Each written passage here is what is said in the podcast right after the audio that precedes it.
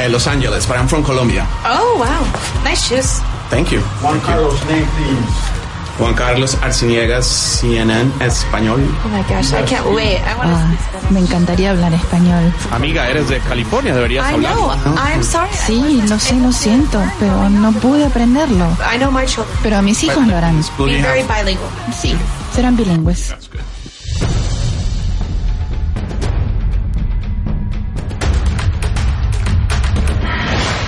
Tal vez que Ciro Guerra, director de cine colombiano, eh, digamos que no tuvo palabras eh, muy amables para con Netflix, porque decía algo, no lo estoy citando, pero más o menos decía como que Netflix era mm, el cementerio de, de muchas películas. Yo quisiera hablar con Ciro, el otro día me lo encontré en qué lugar, pero brevemente le saludé, porque yo creo que la, la opinión de él seguramente ha cambiado. Aprender es atrapar. Aprender es atrapar conocimiento de alguien más. Comprender es atrapar globalmente un conocimiento. Y emprender es atrapar una oportunidad para siempre. Bienvenidos en Escuchando Ando. Hoy emprenderemos y aprenderemos con... Hola, soy Juan Carlos Arciniegas, periodista de CNN en español, invitándolos hoy a que sigan el podcast Escuchando Ando y también que se pasen por el episodio donde estoy conversando yo sobre cosas que desconozco, he aprendido gracias al podcast, que tiene que ver con todas estas nuevas tecnologías y la forma en que la gente se está relacionando hoy en el mundo virtual. Así que no dejen de escucharlo y nos vemos en las redes sociales. escuchandoando.com. ¿Qué hay de nuevo amigos? Un saludo especial para nuestros oyentes en los cinco continentes. Recuerden compartir nuestros episodios con sus amigos y equipo de trabajo y sigan el ejemplo de miles de personas que hoy potencializan al máximo sus emprendimientos gracias a escuchandoando.com. Suscríbanse en nuestra página web y disfrútenlo, ya que el show es gratis y acaba de comenzar. Amigas y amigos, bienvenidos. Estamos de vuelta con otro especial de Escuchando Ando, su podcast favorito en español y algunas versiones en inglés. Y están invitados todos a compartirlo con su equipo de trabajo y con otros emprendedores que quieran potencializar sus proyectos y sus emprendimientos. Hoy es un día en el que estamos eh, muy contentos porque tenemos a un gran colombiano que nos representa muy bien a través de los canales más importantes de televisión que son emitidos en Estados Unidos, en Centro y Suramérica y también imagino que por internet lo pueden ver en los cinco continentes. Me refiero al señor Juan Carlos Arciniegas que está con nosotros hoy en Escuchando Ando. Bienvenido Juan Carlos. ¿Cómo estás, Gerson? ¿Cómo te ha ido? Muy bien, excelente, muy contentos de poder aprovechar y, y sacar todo el jugo a las nuevas tecnologías digitales que hay, que las estamos usando bastante bien y hemos podido llegar al punto de montar pequeños estudios móviles, incluso hasta dentro de un carro. ¿Qué te parece? Increíble, ¿no? Es, eh, sí, porque si yo pienso en lo que fue el comienzo de mi carrera, que fue por allá por los 90, comienzos de los 90, pues nada de esto existía. Uh, yo ni, te, ni, sabía que era un email, ni sabíamos todavía que era. Bueno, es que yo siempre voy muy atrasado. Tú me estabas ayudando antes de la entrevista un poco a instalar el Skype aquí, pero ni sabía que era un correo, ni sabía que era un, Safari, un, un browser en ese momento. Es, es, increíble. Y lo que dices tú, ¿no? Poder comunicarse con el público desde tu casa, desde la comodidad de tu casa. Ahora sí, no tienes ni un estudio de televisión casi que necesitas. De cierta manera, eso va a ayudar a que no hayan tantos problemas de tráfico, ¿no? por ejemplo, por ejemplo, ya no tienes que ir a la oficina.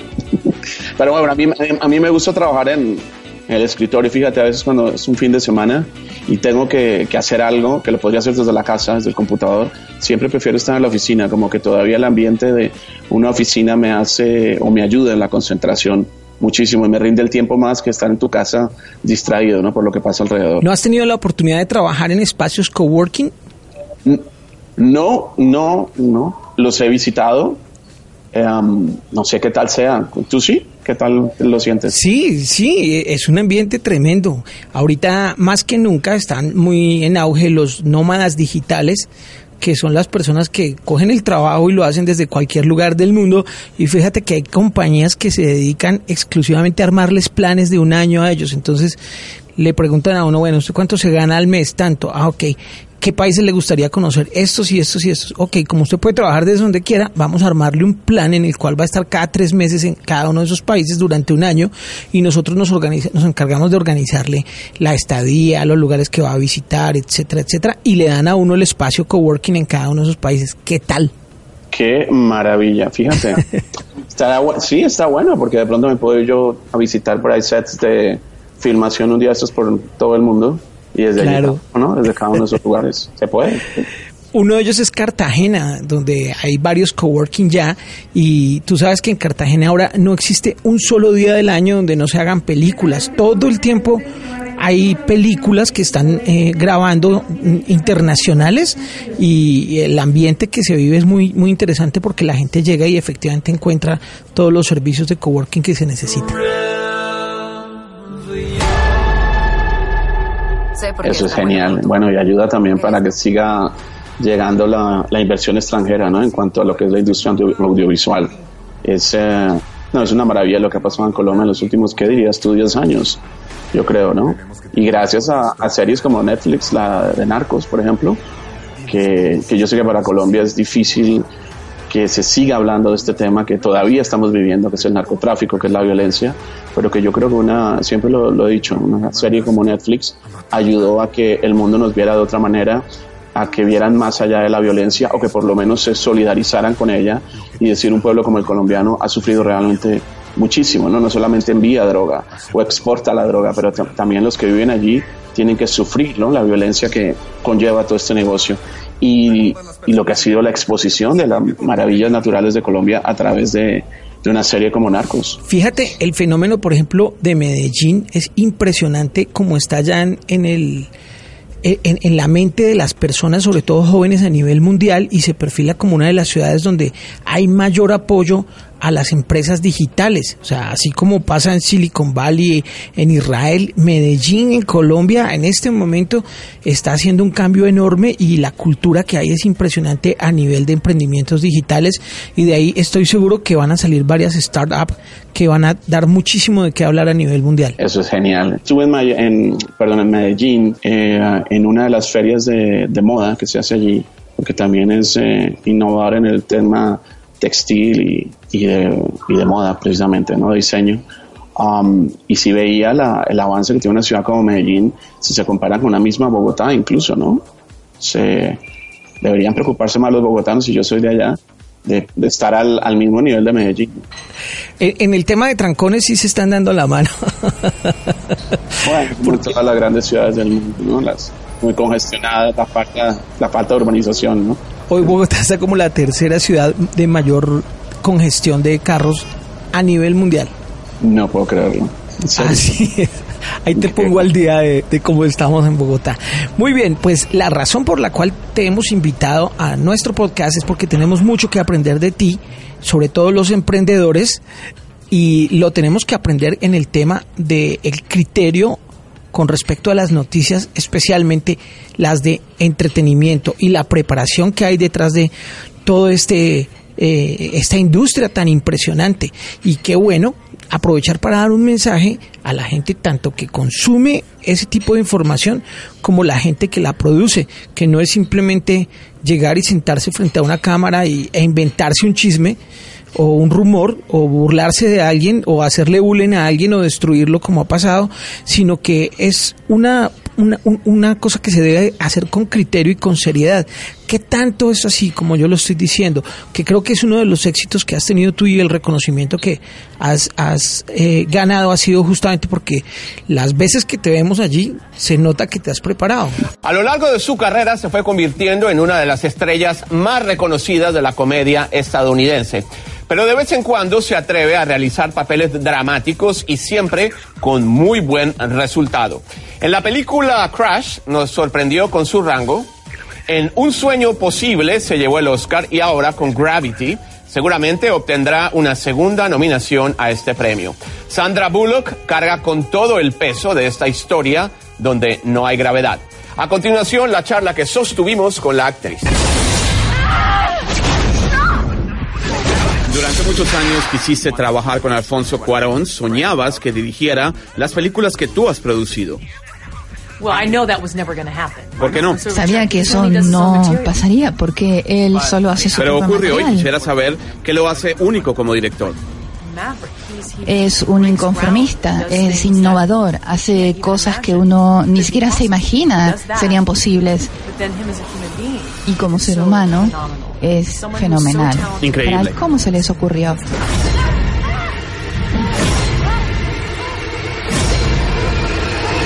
Mira, ah, lo que pasa es que yo soy periodista, ¿no? Fui- yo sé que hay muchos periodistas que se forman en la calle y de hecho es una muy buena escuela. Y creo que la segunda parte importante de mi formación fue precisamente estando en la calle ya practicando el periodismo. ¿no? Um, y siempre pues me lo he tomado, primero me parece que es un, un tema muy serio y segundo estamos viendo las crisis que hay ahora en Colombia, ¿no? Daniel Coronel Semana, por ejemplo. Y siempre he pensado que el periodismo es, no, es, no es un negocio, es simplemente un servicio ah, social. Y así tendríamos que verlos todos los, los periodistas, verlo de esa manera. A veces se nos olvida, a veces hay periodistas que quieren ser más protagonistas que la misma noticia, a veces hay, lo hemos visto también, periodistas que se comprometen con alguien o venden el alma al diablo. Eh, vemos periodistas que están simplemente para servirle a alguien. Y yo creo que somos un, simplemente somos el, el canal de comunicación entre la noticia y quien la consume. Y eso siempre se olvida. Entonces, desde un comienzo, yo entendía que esto era un servicio social. Me gustaba mucho la política, por ejemplo, pero me decepcioné muy rápido de ella. Y eso fue en Colombia. Y en Estados Unidos, ya cuando empecé a trabajar en una agencia como Reuters y luego trabajar para CNN, que tienen ciertos, ciertos estándares muy altos en cuanto a la formación, a la información que sea veraz, ¿no? Entonces, eh, allí se me presentó la oportunidad de hacer como el cambio a, a entretenimiento y me sentí muy cómodo porque sabía que se iba a aplicar las mismas reglas que se aplican para un periodista de política, de economía, de deportes o entretenimiento, que era, iba a, tra- a tratarse con eh, sumo respeto, con seriedad. Um, yo admiro el arte, ¿quién no, verdad? Es parte de la cultura. Eh, entonces, asumir la fuente de entretenimiento que siempre se ve como una en una escala menor ¿no? del periodismo, que también es por culpa de algunos periodistas que la han, eh, digamos, minimizado a lo que tú dices, a que creen que es contar un chisme, a difundir eh, historias que no son ciertas, a destruir la carrera a alguien. Um, y yo lo que lo utilizo es simplemente para informar al público de eso. Hoy estoy, por ejemplo, en Guadalajara hablando de, los nómadas digitales. Estoy en Guadalajara porque me invitaron a una- un amigo que es el curador de la exhibición que a partir de junio, ya en dos días, se comienza a exhibir aquí en, en esta ciudad de México, una de las más importantes de México, de lo que ha sido todas las influencias que ha recibido un director como Guillermo del Toro, que es un maestro del genio de- del cine fantástico. Y, vengo acá y, entra una o cada una de esas salas de, la exhibición y dice esto hay que compartirlo, esto a la gente le va a gustar y no se trata de venir a, a, a reducir también o a de respetar un poco la profesión sentándose uno a, a contar chismes. Entonces yo creo que esta difusión de la cultura que hago yo también como el cine iberoamericano que me comprometí ya desde hace un par de años con ello y por lo cual estoy también como cara de los premios platino que premian lo mejor al cine y a la televisión de Iberoamérica. Esos son los servicios que yo quisiera prestar al público que me está viendo. No sin perder mi sentido del humor, tengo un sentido del humor muy, muy negro, soy muy, digamos, sarcástico. Y finalmente, tengo mi audiencia con dos de las estrellas más famosas del cine mundial. Lástima que el glamour lo perdí en los primeros segundos de la charla. Disculpa, ¿vas a aparecer en cámara? ¿Por qué tienes la camisa abierta? I ate too much crust. Do you know what it is? ¿Saben qué es Sexy, eso? Se ve sexy. It is sexy, but I just. Es yeah. sexy, pero eso, así está mejor. Pero que comenzara con mi falla de vestuario sirvió para que más que una entrevista se convirtiera en una amena charla sobre un tema serio, el periodismo televisivo. Um, pero con diversión puedes también informar un poco o transmitir esa información al público que la quiere consumir y que hoy, ah, mira, te digo, antes yo estrenaba un trailer en mi programa de televisión y eso ya no lo puedo hacer hoy. El trailer llega primero a redes sociales y cuando yo le voy a querer hablar de esto en televisión, ya han pasado cinco días, estoy muy desactualizado. Entonces también me he tenido que ah, tratar de adaptar a todos estos cambios muy rápidos que hemos vivido, sobre todo repito, en los últimos 10 años, yo lo veo de esa manera, la última década de mi vida ha sido así.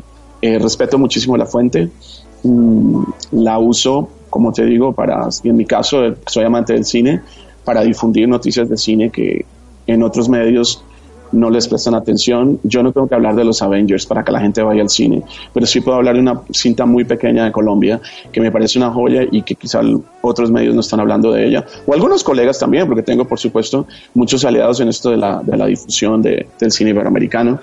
No sé, estoy hablando demasiado, pero, pero es que es un buen tema. Estamos, estamos aprendiendo. Escuchando Ando se llama se llama el podcast justamente. Eh, ¿Has visto películas hechas con celulares? No, no. Bueno, sí, mentiras. Eh, Tangerine fue creo una una de las primeras que vi. Es que me invitaron una vez a Colombia, de hecho, a un festival de cortos hechos en, en celular y no pude ir en ese momento, pero sí, sí he visto películas, no, vi esa película, seguro que alguna otra por ahí que en, en ese momento no, no recuerdo. Eh, es una maravilla. Estaba hablando también con, con, un amigo el otro día que está tomando clases de, en general de producción de, de, cine y una de las tareas era hacer un corto con celular, sin audio, simplemente eh, de, con imágenes y contar una historia en poco tiempo. Um, es que ya podemos hacer televisión, es no solamente cine, sino televisión, ¿no? en directo a través de, del teléfono, es una maravilla para allá iba. Eh, es que una de las tareas de los emprendedores hoy en día es justamente aprender este tipo de cosas. Es como lo que los 80 y 90 pesaba, que todavía pesa, el saber de ortografía.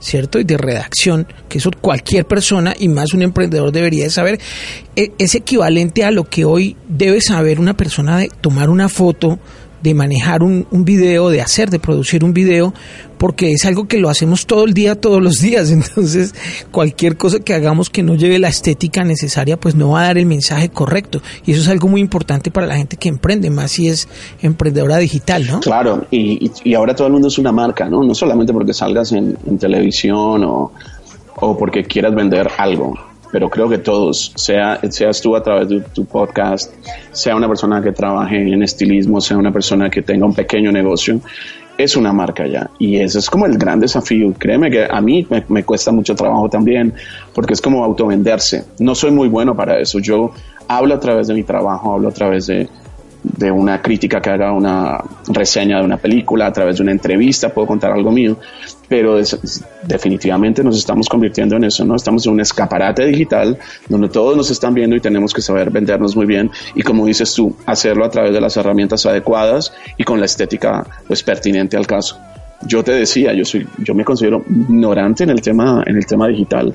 A mí me cuesta mucho trabajo pero creo que también como en el cine, por ejemplo, el cine se hace con un ejército de personas. Siempre aplaudimos a, al director y siempre vamos a aplaudir al actor o a la actriz que nos guste, pero es un trabajo de, de, muchísima gente, de centenares de personas y creo que en esto también de la comunicación es siempre son alianzas pequeñas que se hacen. Y ahí yo me rodeo, por ejemplo, de, gente que es mucho más joven, que, que nació ya en una era digital, que yo no, no es mi caso, yo aprendí a escribir a máquina, ni siquiera electrónica, manual. Bueno, la, las, las, clases de. Mira, y con dos dedos, y con dos dedos. Con dos dedos. No, dos dedos no, porque en la, en la, en la Javeriana, que fue donde estudié ya en una universidad en Colombia, en Bogotá, me tocaba um, darle muy duro a esas clases de mecanografía. Y fíjate que hoy, pues, eso me permite escribir más rápido. De pronto las nuevas generaciones no ni saben que es una máquina de escribir. Pero es, es interesante. Es definitivamente, creo que hay que crear esas alianzas porque yo tengo gente a mi lado que es muy talentosa y que me enseña cosas cada día, como tú que me enseñaste voy a poner el QuickTime en el computador. Para eso estamos. y hablando de escribir, fíjate lo importante que es ahora otra cosa que tampoco era importante antes y que ahora cobra un sentido enorme y es el tema del storytelling. Cómo una persona, un producto no puede vivir sin que se pueda contar una historia de él. Es decir, para vender, más que la publicidad en sí es saber contar la historia del producto o incluso de una persona. El storytelling, como en el cine, ha cobrado una importancia enorme en la vida diaria. ¿Qué opinas de eso? Definitivamente. Fíjate que a veces pienso que la, que la buena redacción es como obsoleta, desafortunadamente. No estoy diciendo algo que no me perdonarán los puristas, pero a veces siento que ya las nuevas generaciones no se fijan mucho ni cómo está escrito la su ortografía. Para mí la ortografía es un tema muy importante porque viene de mi escuela, desde el colegio, ¿no? Que eran, muy particulares con, con ese tema, pero hoy en día pues ya escribes en un lenguaje que a veces tienes como que mirarlo dos veces, ah, esta palabra significa esto, o esta, porque todo es abreviaturas ahora, y, entonces tienes el, otro, puedes compensar, digamos, puedes ser una persona, un youtuber que, no tiene la mejor ortografía para contar cosas a través de texto, pero sí tiene el, lenguaje eh, de visual con imágenes, o sea, él mismo hablando de una forma que la gente inmediatamente conecte, ¿no? El, el, tema del storytelling sigue creciendo, creo que las posibilidades son inmensas, estamos viendo siempre cosas diferentes de hacer. Um, hace un par de años estuve también en una exposición en, el Festival de Cine de Cannes, en el, marco del festival, que es de Alejandro González Iñárritu, que es una experiencia que te inmerses, ¿no? Eh, virtual, donde tú vas caminando por el desierto y sientes en la piel lo que puede sentir una persona eh, que está cruzando la frontera indocumentada, buscando un mejor porvenir. Entonces siempre hay como formas, eso porque él tiene el acceso a tecnologías que, que son demasiado caras, me imagino, pero siempre contando cosas de, de una manera diferente y sobre todo que, que cautiven al público, porque tú ya pierdes la atención del público en, en, cuestiones de segundos. Si no lo estás diciendo bien, cambian de lo que sea, de aplicación o de canal, lo que sea. Suscríbete en tu plataforma favorita para recibir un episodio de Escuchando Ando diario, gratis, en tu celular. Sé parte de Escuchando Ando. Aprovechalo. Este podcast es tuyo, para ti y para tu equipo de trabajo. Suscribiéndote obtendrás información privilegiada para potenciar tu emprendimiento. ¿Alguna vez te has detenido a pensar en qué momento la ropa y los elementos que usamos y que nacieron para cubrir una necesidad de seguridad y protección se han convertido en un lujo que poco a poco destruye nuestro planeta? Si buscas soluciones que faciliten tu estilo y te permitan vivir en armonía con la naturaleza, Suma Paz te ofrece productos personalizados y duraderos que facilitan tu vida sin dañar el planeta. Comienza con la solución más sencilla, una maleta inteligente diseñada a la medida de lo que realmente necesitas. Suma paz a tu mundo. Evita que las tendencias de hoy sean la basura de mañana. Encuéntranos en sumapaz.in.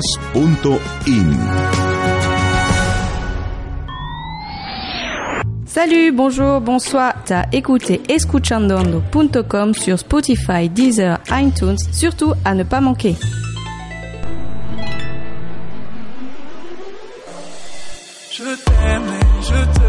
¿Cuáles son los cambios más sustanciales que has visto en la manera en la que se hace cine, ya en el producto final como tal, en las realizaciones que son reconocidas de hoy a como eran hace 15 años aproximadamente? Pues, um, yo siento que sigue siendo igual, fíjate que si bien la nueva tecnología permite trabajar con cámaras pequeñas y que quizá ya no tienes que tener grandes presupuestos o que quizá ya no hay una excusa de un joven realizador que quiere hacer su primer cortometraje y que antes decía, bueno, es que necesito esto y esto y esto, pues ya no, porque lo puedes hacer como tú decías, las películas se hacen desde los teléfonos, si quieres contar algo, ¿no? Eh, entonces, pero te diría que al mismo tiempo la parte de, crea de creación de, un, de, una historia, de escribirla, desarrollarla, yo creo que sigue siendo el mismo.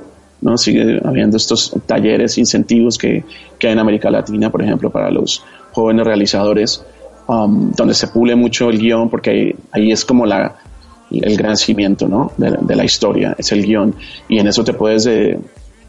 Tú dedicar años y creo que sigue siendo, ya la, no tiene nada que ver con las, con las tecnologías, creo que ya en el momento de realizar las películas se puede hacer en, en un tiempo más corto, como te dije, con presupuestos más bajos o si quieres, si tienes el dinero pues para, para hacer cosas maravillosas visualmente, ¿por qué no? Pero el, lo que es la, la hechura, uh, la manufactura de, del comienzo de una historia, no ha cambiado. Y, y, está bien, está bien porque yo creo que es ahí donde más hay que prestarle atención. ¿Qué crees que va a pasar con los cinemas? ¿Cuál va a ser el, el, final de la historia con los cinemas? ¿Van a continuar? ¿Se van a reinventar? ¿Cómo los ves?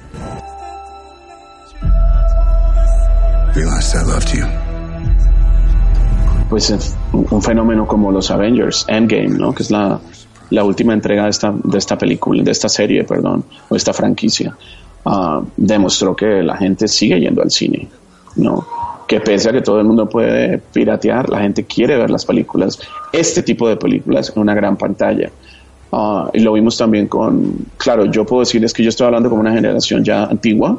Si quieres, yo quería ver Roma la primera vez que la vi, que fuera una pantalla gigante. Y las, las veces que la repetí, que fueron como cuatro, más o menos también lo vi en Yo no he visto Roma en mi teléfono y lo podría ver en el teléfono porque hoy veo series en la noche desde el teléfono o si estás en un avión ya la descargas en el teléfono y así estoy consumiendo el, también parte de, de ese contenido audiovisual.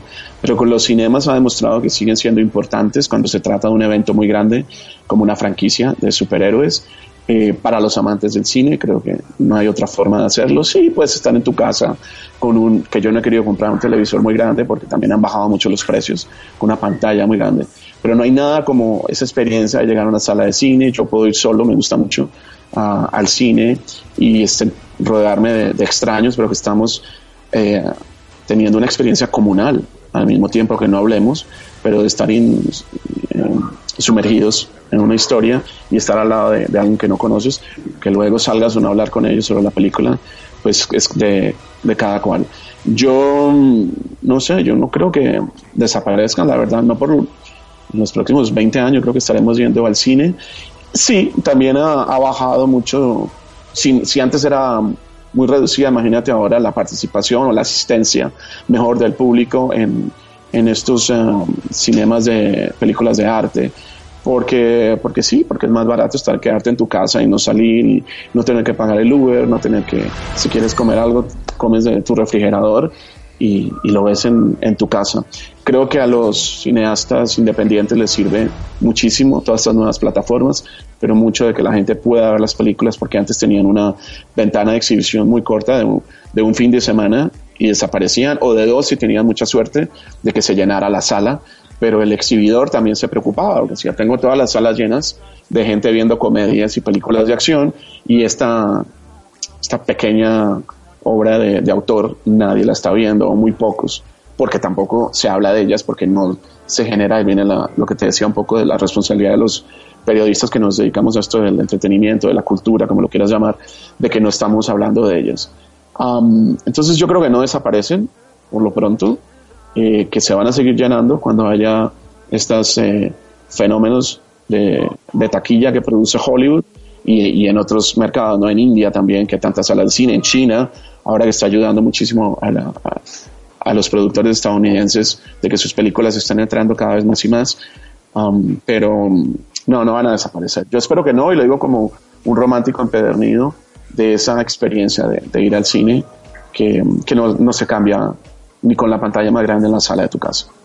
Sí, par pareciera que más bien están ávidos de que cuando vayan al cine haya más actividades que reúnan a la tribu en torno al fenómeno cultural que se está presentando, ¿no?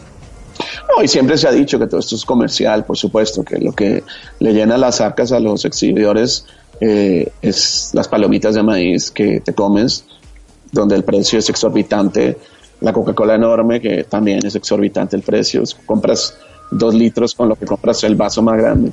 En fin, bueno, es, el negocio de ellos, ¿no? Y está bien, les ha funcionado. Um, las entradas de cine, depende donde también estés, pueden ser muy caras. En otros lugares no tanto, pero bueno, eso también depende del mercado.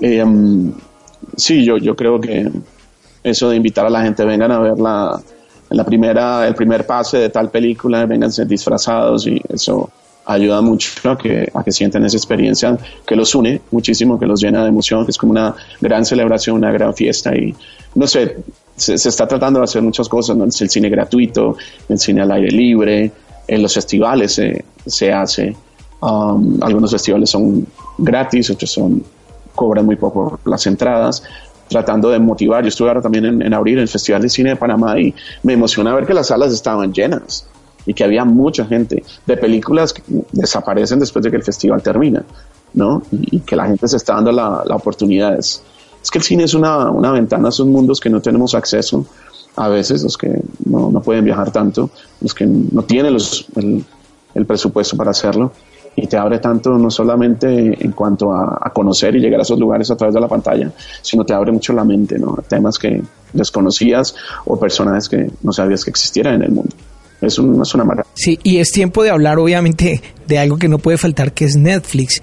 ¿Qué tanto reivindica eh, el negocio y la industria para las personas que no tienen la oportunidad de exhibir sus películas, el fenómeno de Netflix y que ha rescatado de cierta manera producciones que pudieron haber fracasado en cine y terminaron siendo exitosas allí. Mira dos ejemplos, por ejemplo, uh, yo creo que no sé, no sé hace cuánto fue, fueron hace dos años, tres años, tal vez que Ciro Guerra, director de cine colombiano, eh, digamos que no tuvo mm, palabras eh, muy amables para con Netflix, porque decía algo, no lo estoy citando, pero más o menos decía como que Netflix era mm, el cementerio de muchas películas. Yo quisiera hablar con Ciro, el otro día me lo encontré en qué lugar, pero brevemente le saludé, porque yo creo que la, la opinión de él seguramente ha cambiado, de que directores como en su momento, cuando él comenzaba nuevamente, que si su película recibía un premio en Cannes, llegaba a Colombia ya premiada, y bueno, eso le ayudaba un poco que la gente la viera, pero de nuevo, no era por muchas semanas en cartelera. Hoy en día, eh, los Ciro Guerras de la nueva generación creo que sí les sirve que si sus películas no las están exhibiendo en salas de cine que puedan llegar a Netflix y ahí ya viene el trabajo de ellos también, ¿no? De generar ese boca a boca de que la gente vaya y las, las vea. Un eh, tema como el de la serie de La Casa de Papel, tengo entendido que en España pasó un poco desapercibida, llegó a Netflix y explotó, ¿no? Y se convirtió en la más vista de las series en español. Distrito Salvaje, por ejemplo, si hablamos de otro, cos- de otro caso colombiano, de Juan Pablo Raba, no la he podido ver porque estoy, yo le digo a él que no, no veo una serie hasta que no termine la otra. Estoy terminando una en Netflix, por ejemplo, que veo en el avión, sobre el asesinato de Luis Donaldo Colosio, que fue un, pres- un candidato presidencial mexicano, que hay paralelos con la historia de Luis Carlos Galán. Pero una vez termine esa, voy a poder ver el Distrito Salvaje, que si fuera en la televisión, seguramente ya hubiera pasado, me la hubiera perdido. Pero el hecho de que esté en Netflix ahí guardadita, que la podamos ver, una maravilla. O que una de las series que es más stream o que más está viendo constantemente en Netflix sigue siendo Friends. Esa serie hace cuánto se terminó, salió del aire. Hace 20 años casi, creo. Tremendo clásico. Imagínate, yo la sigo viendo. No te digo todas las noches, pero trato de ver un capítulo muy seguido porque además me ayuda a dormir, no porque por los efectos somníferos, pero por, porque me relaja, ¿no? porque no estoy viendo mucha violencia antes de ir a dormir. Entonces, eh, tanto Netflix como las otras compañías, ahora Apple, que también está creando su plataforma, Disney, que va a tener todo su contenido. Algunos están hablando del futuro de, Netflix cuando esos grandes estudios o grandes productoras empiecen a crear sus propias plataformas, qué va a pasar con Netflix. Pero por lo pronto que podamos encontrar películas independientes allí de Iberoamérica que no duraron o que no llegaron a algunas salas de cine en, los diferentes países de la región, pues es una gran ventaja para sus creadores como para los que, estamos ávidos de ese contenido. ¿Te gusta este episodio? Compártelo en tus redes sociales, con tus amigos y equipo de trabajo. Encuéntranos en Facebook e Instagram como Escuchando Ando. Y, y peor aún, más aún, ¿cuántas producciones no serán excelentes y estarán subidas en YouTube en formato de cortometrajes y uno ni idea? y pueden estar ahí grandes, grandes producciones, ¿no? Claro, yo, yo entiendo, por ejemplo, si tú eres un, un director uh, Nobel, que tienes tu primer cortometraje, claro que lo quieres llevar a la mayor cantidad de festivales posibles, porque eso te da credibilidad, porque eso te da un poco de caché respecto a tu trabajo, si, si realmente es bueno. Todos quieren estar ahí y luego llegar de manera comercial, pero digamos que si no tienes la posibilidad o no te aceptan en un festival y no tienes esa plataforma de difusión, pues llega, entrar directamente a YouTube, subirlo allí y compartirlo. Está muy bien, ¿no? Eso- antes no existía, esa, esa posibilidad. Entonces la, Pero eh, eh, eso me lleva a preguntarte eh, cómo es el criterio en el cual ustedes promocionan y, e informan a la gente en CNN de las películas que salen. Es mucho Hollywood, le dan una participación a Netflix, eh, eh, tienen de pronto espacio para mirar eh, cosas que no sean tan comerciales y llevarlas allí o qué. Bueno, eso es lo que yo siempre he hecho. Como yo te lo decía al comienzo de la charla, una película como Avengers no necesita que yo hable cinco minutos de ella en televisión. Eso está más que vendida, ¿no? Y lo hacen los canales, otros, los otros canales, llámalos de la competencia o colegas, los hacen todos. Pero si yo veo una película y descubro una película en, en Panamá, ahora que estuve en el festival o en un festival, si, si vuelvo al de Cartagena algún día, descubro esas películas, son las que a mí me gustan, eh, de las que me gusta hablar, ¿no? En los espacios que tengo en, en mi cadena, en CNN en español. Um, yo no te puedo decir cómo trabaja el resto, pero sí te puedo decir que en mi caso trato de impulsar a, nuevos directores. Eh, soy, yo soy en ese, en ese momento me convierto en un groupie, como pasa con, con, con las eh, bandas de rock, ¿no? Que tienen su grupo de seguidores. Yo me puedo convertir en un groupie de un director y, y, lo voy a lo voy a apoyar no necesariamente que voy a hablar de una película porque eso es también es mi credibilidad si me parece que no es buena pero bueno puedo puedo definitivamente darle una difusión a, a trabajos de personas que yo admiro mucho que no tienen esos medios en este momento. Ahora hay otras plataformas para hacerlo desde el punto de vista de ellos mismos no de que ellos sean los que estén hablando de eso y, por ejemplo ponerlo a rodar con, como te decía en el boca a boca en el mundo virtual. Pero en mi caso mi caso siempre mi prioridad va a ser el, el cine independiente, el cine iberoamericano, películas pequeñas, um, precisamente porque no tienen presupuestos enormes para su publicidad, como si ocurre, y vuelvo y repito, no es que tenga nada en contra de Avengers, ¿no? Es válido el que le gusta ese tipo de películas, pero no necesitan mayor eh, publicidad, ya la tienen, la crean ellos mismos. Hay un boom impresionante con el tema de Instagram. Es de locos esta, esta, este fenómeno que tiene a la gente hipnotizada allí. ¿Qué piensas de Instagram y por qué, por ejemplo, eh, eh, eh, ustedes los que transmiten entretenimiento no se han sumergido allí, ya que incluso ahora, ahora ya hay canal de televisión dentro del mismo Instagram? Bueno, yo lo estoy haciendo. Eh, lo que pasa es que, claro, como yo tengo mi responsabilidad principal en ese momento es la tele, entonces tengo toda la mañana trabajando para, para televisión y luego trato de pasarme a- al mundo de Instagram. Yo siempre llegué, quizá por el miedo a la, a la tecnología, como te decía, cuando la gente me hablaban de correo electrónico, yo ni quería saber qué era. Cuando la gente me decía todo está en, en Internet, yo ni quería meterme allí.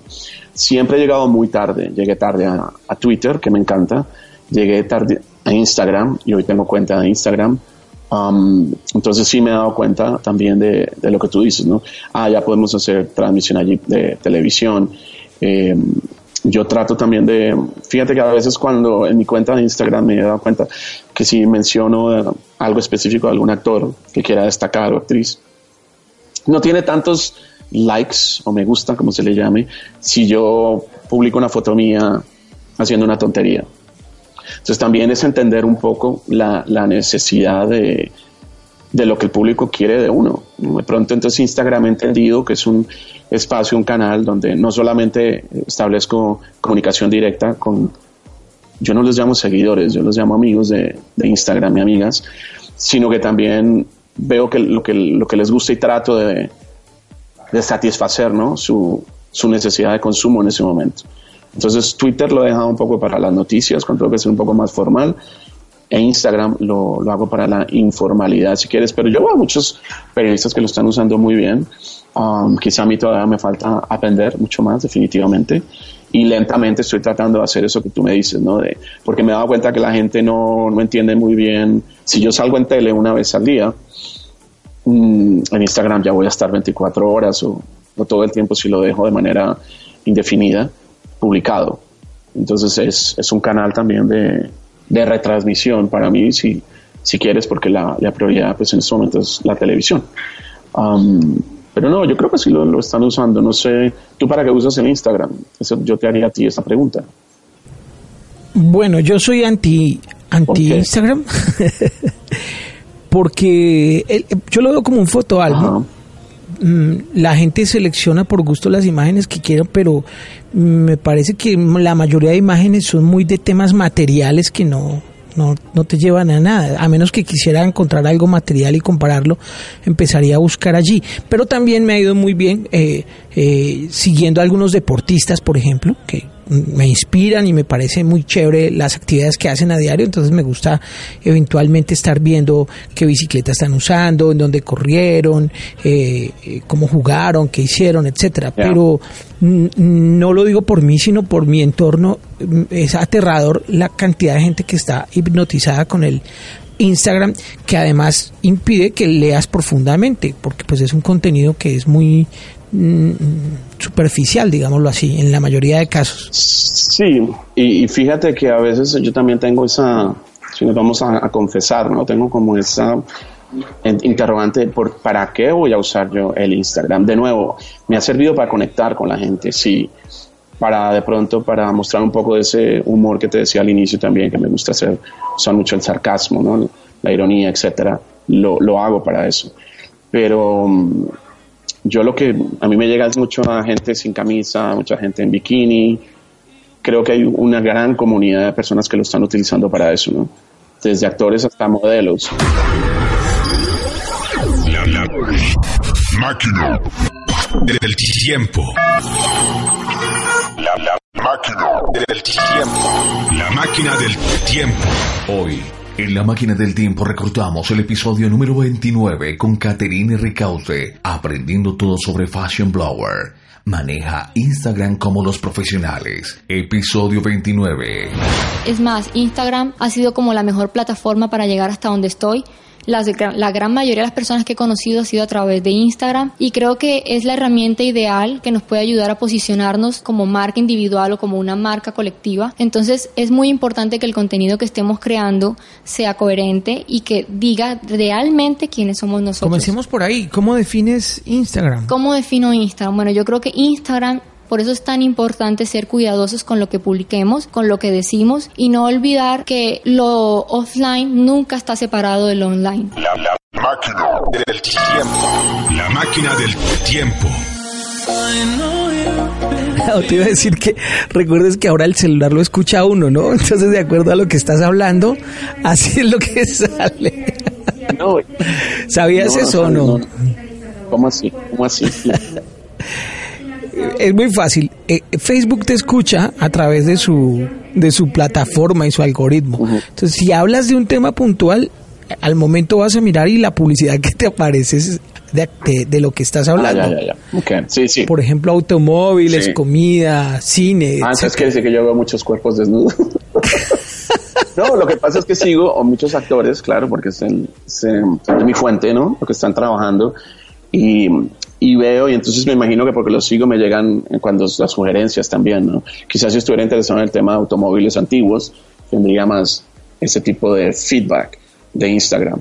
Pero lo he visto con, con colegas de prensa que ya se están quitando la camisa, por ejemplo. Es un fenómeno interesante. Y digo, pero son periodistas o son... Yo entiendo que eso lo haga un modelo. De eso vive un modelo, ¿no? De la explotación de, de su imagen, de su cuerpo, de su rostro, dependiendo qué tipo de modelo sea. Pero en el caso de los periodistas ya se están quitando la ropa. Yo me quito la ropa y la gente me, me reporta. me reporta por, material no, no agradable, no agradable, no, no, no por vulgar, sino por no queremos ver eso, que se, que se vista. Um, entonces, entonces sí me gustaría como saber qué más puedo, cómo poder yo desarrollar un poco más eh, Instagram y si alguien de pronto del, en este momento que nos esté escuchando y, que lo tenga clarísimo, que me ayude por favor, que me siga, ojo crítico es la dirección en Instagram y me diga cómo potencializar más para hacerlo correctamente, ¿no? Porque a veces uno es con, con pasos que vas dando y te vas equivocando y dices, bueno, esto, ya me, me he dado cuenta lo que te digo, pongo una foto de alguna actriz y destaco algo que está haciendo en ese momento, uh, pasa casi desapercibido, pero no con otro tipo de, de contenido, de fotos. Y lo que dices tú es cierto, un amigo una vez me decía, usted escribe mucho en Instagram, eso nadie lo va a leer y digo, pero pero es que soy periodista, ¿no? No puedo poner una foto y ya, y, ponerle un hashtag, foto del día, ¿no? Hay que explicar y justificar por qué la tengo ahí o, o quién es el personaje que estoy eh, compartiendo. Es que fíjate que hablando con un cineasta mexicano y un publicista mexicano, me decía que hay unos estudios bien serios donde incluso llegan a comprobar que de cierta manera el Instagram es más poderoso que el cine porque ves más imágenes incluso en menos tiempo que las que ves en cine y se cuentan historias. Eso está en un episodio de nuestro podcast.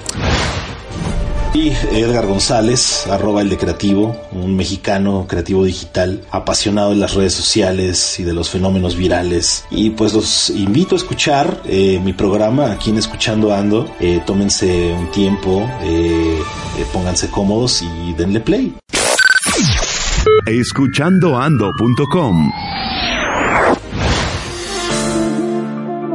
Pero es un descubrimiento impresionante y aterrador a la vez de la fuerza que puede llegar a tener eh, eh, esa herramienta a nivel del cerebro y cómo puedes llegar a impactar en tu cabeza con tantas imágenes en tan poco tiempo, tantas historias que están contadas allí. Te lo digo, esto está cambiando cada día. Alguien me hablaba de esta nueva, bueno, no es nueva aplicación porque tengo entendido que es vieja, y me la explicaron ahora en México cuando estábamos con los premios platino, que es, te lo voy a decir, el, um, a ver si la tengo acá, el TikTok. Ajá, no lo conozco, afortunadamente. Ah, bueno, TikTok parece que en China es una maravilla y son videos de 15 o 10 segundos donde tienes que hacer una, no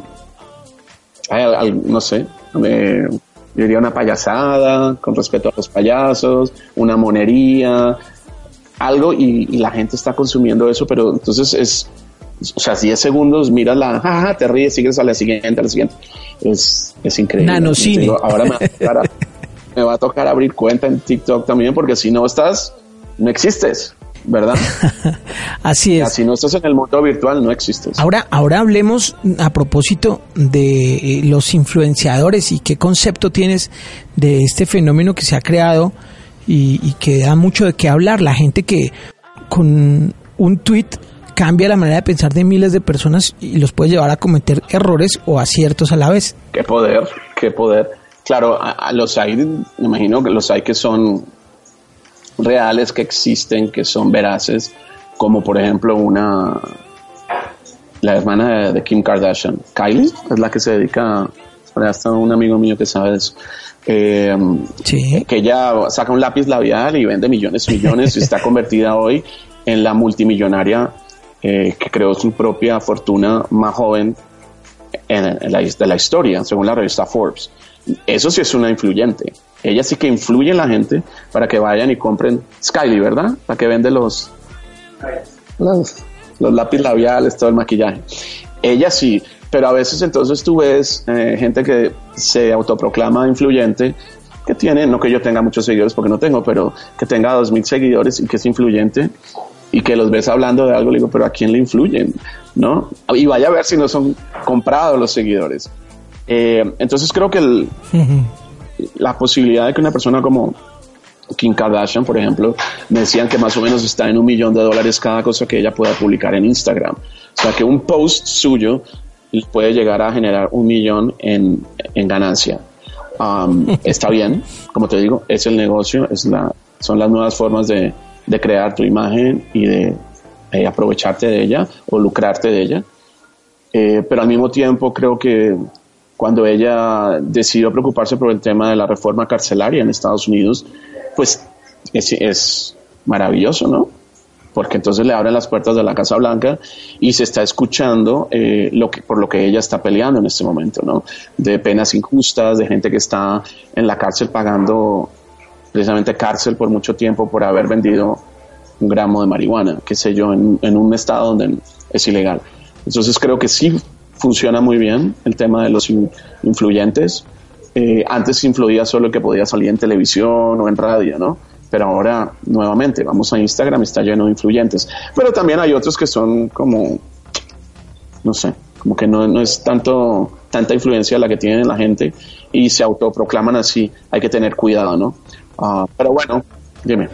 Un oyente que está participando con nosotros en el, nos comenta que un influencer con más de 2.5 millones de seguidores no fue capaz de vender 36 camisetas de su propia marca.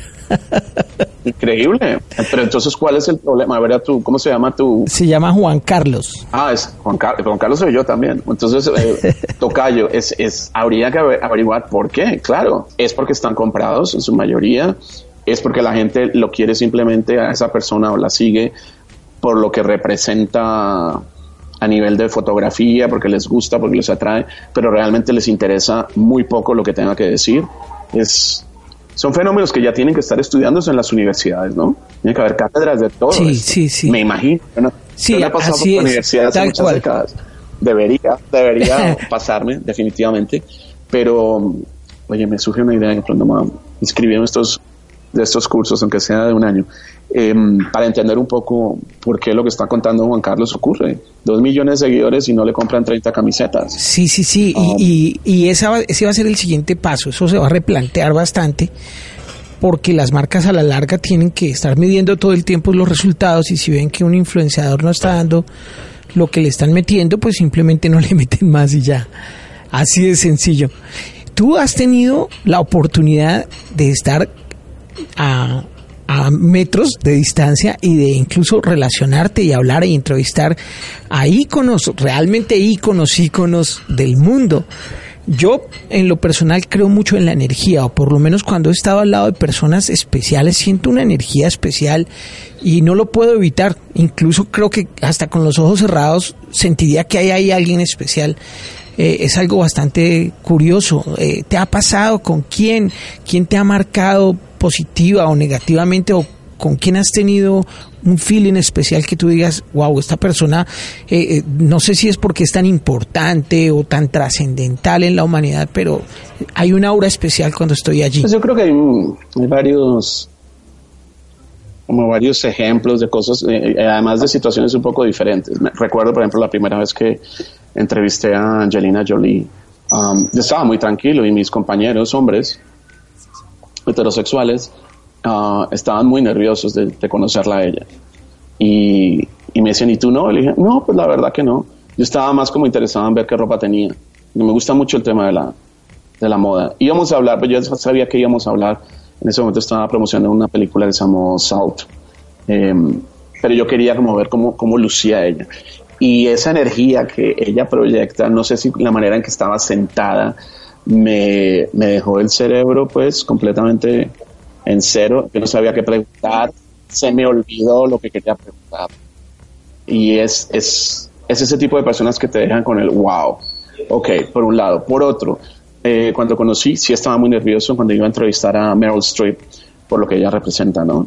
Dentro, dentro del ranking actoral en, en Estados Unidos y en el mundo estaba yo muy nervioso, pero luego al sentarme con ella me di cuenta que era una persona de carne y hueso como todos ellos. A veces se nos olvida eso, porque a veces los ponemos en este, no, no solo ponemos en un pedestal, sino les damos como una naturaleza extraterrestre que no tienen. Y ella me, me tranquilizó muchísimo y, y, me pareció una persona tan accesible, tan de fácil trato, tan amable, tan simpática. Um, y el tema de la energía, el otro día estuve conversando con Jean-Claude Van Damme. Cuando ves a este muchacho tan joven, ¿lamentas hacerte mayor? ¿Sabes algo, no? ¿Por qué no? Porque aún puedo hacer todo eso. No creo. Claro que sí. Con esa velocidad, ¿puedes hacer aquí un split? Sí, claro. Primero tengo que calentar. Ahora no lo estoy, pero publiqué un video en Facebook como hace una semana donde lanzaba una patada donde ni siquiera podías ver la velocidad. Si te doy una patada ahora, la cámara no lo registraría. Habría que verlo en cámara lenta. Tu cabeza la moverías, pero después de la patada. ¿Por qué? Why? Because um, um. Y, y, él me decía que creía mucho en, ese, en, el, en, el, tema de las energías, que le prestaba mucha atención. Me decía, en este momento, por ejemplo, sé que yo te caigo bien, y porque me estaba cayendo muy bien, y, y no llegué a la entrevista, o al mejor, él, él llegó a, a, al estudio, yo estaba con cero expectativas. Quería hablar un poco de, de, de su carrera, ¿no? De, la, lo que ha sido el, el legado dentro del cine de acción, de artes marciales. Y, y, a medida que iba hablando lo veía que estaba como desnudándose realmente. Y eso es lo que a mí me gusta en una entrevista, que, que, la gente se sienta cómoda, que pueda conversar y que no estés pensando, este me está preguntando esto para sacarme esta otra información que, que lo hacen muchos periodistas. Um, o, o, me tiene ahí como muy eh, haciéndome la radiografía. Y en el caso de él estaba hablando muy relajado, entonces me decía, yo siento que ya te caigo bien, de que quieres que sigamos conversando, pero que quieres hacerme la siguiente pregunta ya porque llevo mucho hablando. Entonces yo me reía porque le dije, sí, exactamente es lo que estoy pensando. Pero vas, con, vas conociendo gente que, a ver, ¿quién es el que el otro día leí?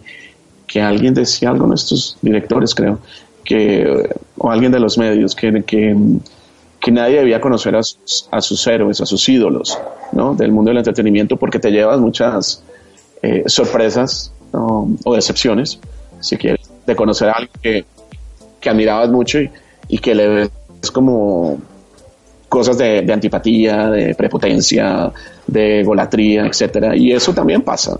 Um, pero, pero al mismo tiempo conoces gente que no esperabas mucho de ellas, en el sentido de que te vayan a cautivar.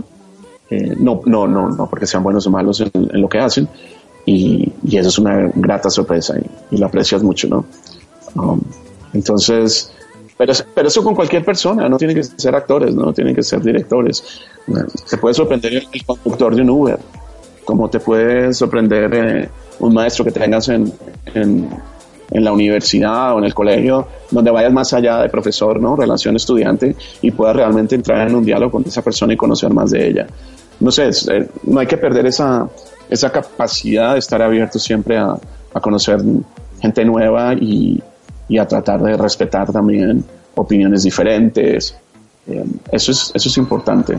Y hay personas a las que les impacta más que a otras. Hay gente que incluso eh, reuniéndose con otra persona queda cansada a los dos minutos, como que le chupa la energía por completo y... y... Uy, sí. o cuando no hay química, ¿no? Cuando la gente hace estas citas a, a ciegas y que se conocen no sé en dónde, en Tinder, en cualquier aplicación, llegan a tomarse un café y bueno, no tienen nada qué hablar, sales corriendo. Eh, pero bueno, una entrevista se supone que no debe pasar, tienes que sacar la información de la persona que estás, con la que estás conversando y, y también ahí hay un reto, ¿no? Eso también me ha pasado a mí que entrevistar a una Amy Winehouse, que siempre lo he dicho, fue como la peor entrevista de mi vida porque no hubo forma de, de hacerla hablar. Ella solo quería responderme sí y no. So finally I got the, your CD that your label sent me. Mm -hmm. Y finalmente me llegó el disco que envió tu sello discográfico y cuando comencé a escucharlo en casa sentí que algo hacía falta. Entonces pensé en una botella de vino tinto porque creí que eso era lo que se necesitaba para escuchar a Amy Winehouse. Pero me gustaría saber cuál es el estado anímico en el que a ti te gusta salir al escenario o a quién debes tener a tu lado para dar lo mejor de ti. Um, I just, I don't know. Tal vez la peor y la No, mejor.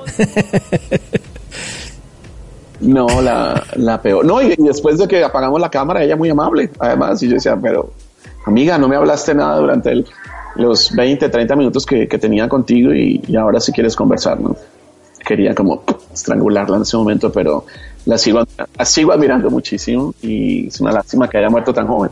Fíjate que por lo menos a mí me ha ocurrido que grandes momentos he vivido cuando se termina la entrevista. Como que ahí es donde el personaje más entrega cosas que no había entregado. Entonces, eh, tal vez no hubieran apagado la cámara justo en ese momento y hubiéramos tenido un gran recuerdo de Emi. Ese, ese es el reto, que no pase eso, ¿no? Que no haya que esperar al final para que la persona se relaje. Y eso es lo que, a lo que te, te- te decía o trataba de explicar de, de que es muy, muchas veces es muy poco tiempo el que tienes con alguien. Y eso es como también un desafío, un reto de que, que baje un poco esa, ese muro que tiene, algunos llegan, no todos, con ese muro de desconfianza o de privacidad, lo que quieras, que lo, que lo retiren rápido para uno poder entrar realmente en, en una materia interesante, en un buen diálogo.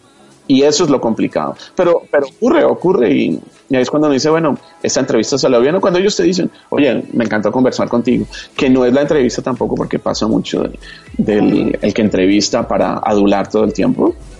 Sí. Yo me imagino que gente, la gente que es inteligente no le gusta ese tipo de entrevistas porque entiende de dónde viene, pero hay otras por inseguridad que sí les gusta, ¿no? Que las estén adulando y eso para ellos significa una buena entrevista, no alguien que los cuestione o alguien que se salga un poco del libreto, ¿no? Cuando dicen, bueno, eso no quiero hablar. Hay que, es una, no sé, ¿Recuerdas la escena de El ego, mi pecado favorito? Ahí Eh, está. El, el final de la película de. de el. Eh, ¿Cómo era que se llamaba esa película? Se me olvidó. ¿cuál, cuál es? La de Keanu Reeves. La de Keanu Reeves. Sí, la del diablo o la de. Keanu Reeves. He's always been there. I know that now. Al Pacino.